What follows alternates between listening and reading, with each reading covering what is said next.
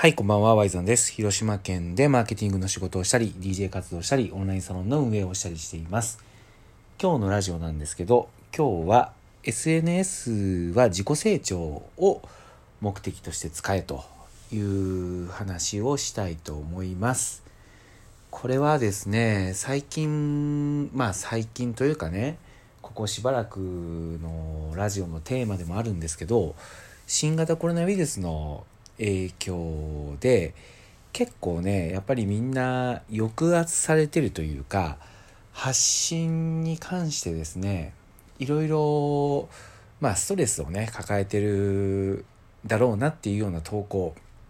これをねよく見るなっていうのを、えー思うんですよね。でその中でですね結構あるじゃないですかやっぱりこう自粛を推進するのかそれとも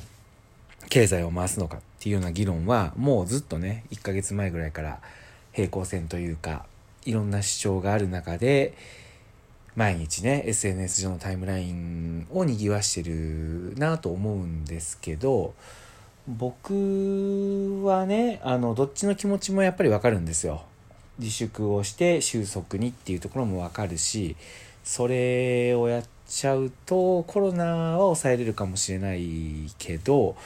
まあ、経済がダメになったらそこでねあの自殺者が出てきたりとか不幸になる人が増えるんじゃないかっていうような意見もあってまあどっちもわかるんですよね。ただあのここでね僕がやっぱ大事だなと思うのは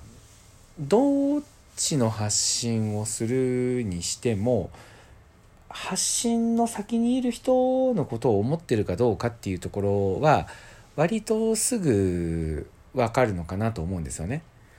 ここが結構ポイントだなと思ってて SNS って基本的に、まあ、何を発信しないといけないとか何が悪いとかいいとかってそういうのは基本ないと僕も思うんですけどただ僕はね線引きとしてやっぱりそれを発信することで誰かをプラスにするというかもうほんとどんなちっちゃいことでもいいんですよ誰かをちょっと元気にするとかちょっと笑わせるとかあのーちょっと役に立つとか何でもいいけどそういう自分が楽しいだけでいいっていう以外のベクトルがある発信とそうでない発信っていうのはちょっと考えた方がいいのかなっていうふうに思うんですよね。うん、で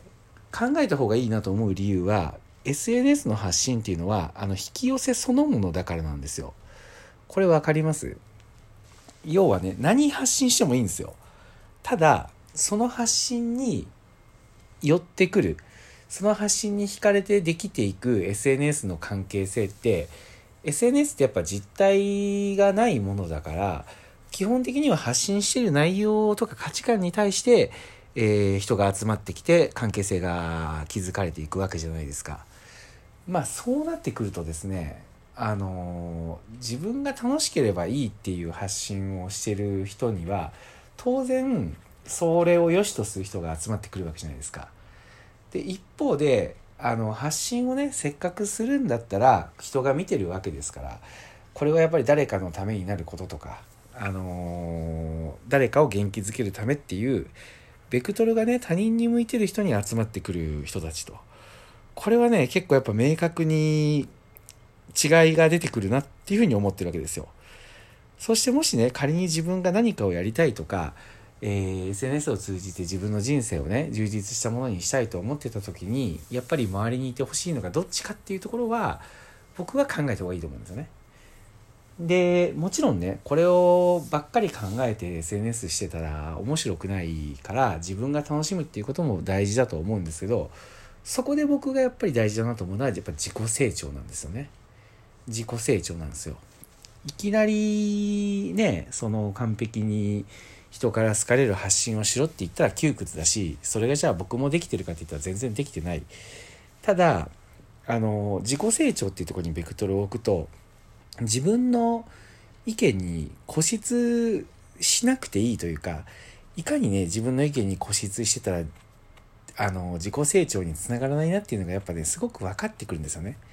確かにね僕もなんかただただ楽しいだけの投稿はするけどそれによって誰かをえーと、不快な思いをさせたりとか誰も得しないような発信をしてしまった時にいやいやそんなこと言われても楽しいしこう思ったんだからしょうがないじゃんっていうふうに意固地になってしまうと結局そこから先にはいけないわけじゃないですか。ねそこから先っていうのはさっき言ったようにじゃあこの発信が誰かを喜ばせたりとかそういう人を引き寄せてるのかっていうふうに考えたら楽しい自分が楽しいだけの投稿で楽しいだけで誰みんなが得するんだったらいいけど誰も得しないみたいな投稿ってあるじゃないですかまあ例えば今だったらあのー、なんだろうなやっぱこう楽しみたくても楽しめない人がいるわけででその人たちが何を思ってるかってやっぱり今感染拡大をね防止しようっていうこれがいいかどうかは別としてですよ感染拡大を防止しようっていう思いで、えー、自粛をしたりとかねしてる人がいるわけじゃないですか。でそういう状況の中で例えばあのバーベキュー楽しんでますとかそれをなんかねもうガチガチにやるなとは僕も思わないしそしてもっと言うとそれを発信することで明確にあのそっち側にいる人自分はあのもっと楽しんでいいんだっていうことを言いたいんだっていうで思いとかがあればいいと思うんですけどそうじゃなくてねただ自分が楽しみたいだけで何言ってもいいじゃんみたいなところでなんか固まってる人を見るとねちょっとやっぱそういう人の発信っていうのはあ SNS を使って自分が楽しみたいだけなんだなっていうのがやっぱりすごく伝わってくるんですよね。で何度も言うけどそれが悪いとは本当に僕言わないんで SNS を使って自分が楽しみたいんだっていうのを主張するのは全然いいと思うしそれも SNS の一つの形だと思うけどたださっきも言ったように大事なのは自分がどうなりたいかなんですよ。自分がどうなりたいかで当然自分を最上位に置いてる人の周りには同じような価値観の人が集まってくるわけでその人たちがその能力的に低いとか人間性的にダメだとかっていう気はほんとさらさらなくてそうじゃなくてあの周りに集まってる自分の発信が SNS で発信するんだったら誰かを喜ばせようと思うっていうものに置いた時に集まってくる人と自分さえ良ければいいって思ってる人の発信に集まってくる人って明確に違ってくるわけじゃないですか。そして今このあの2020年ですよね。今この現代においてものすごいパワーを持つ人はやっぱり誰かのために発信をしてるっていう人なのはねもう明確だと思うんですよ。それぐらいやっぱり誰かのためにっていうのはパワーを持っててだからねここ本当誤解しないでほしいんですけど僕が言いたいのは自分のためにっていうので SNS を使っている人がダメとかじゃなくて自分が何かやりたいなって思った時に周りにどんな人が集まってるかで全然パワーっていうのは違ってくるわけでそこをねもし目指すんだったら今すぐにはその誰かをね絶対100%喜ばせないといけないとかっては思わなくていいけどただ自分の発信がどうなのかなっていうところだけは柔軟に考えるえー、なんていうのかなその自己成長のきっかけにする自制の心というかねそういうのを持って取り組んでいってもいいんじゃないかなっていうふうに思うんですよ。そこをね求めなくてただただ楽しいっていう人で周りを固めてっていうのも全然ありだと思うんですよ僕は。ただ僕はそこの求めてる理想と自分の発信内容っていうのが乖離してる人っていうのにやっぱねあのもったいないなっていうのを感じててもし自分がねそれを望むんだったら、えー、自分のやっぱ発信からね普段からなんかね自分は周りに助けてもらえないとか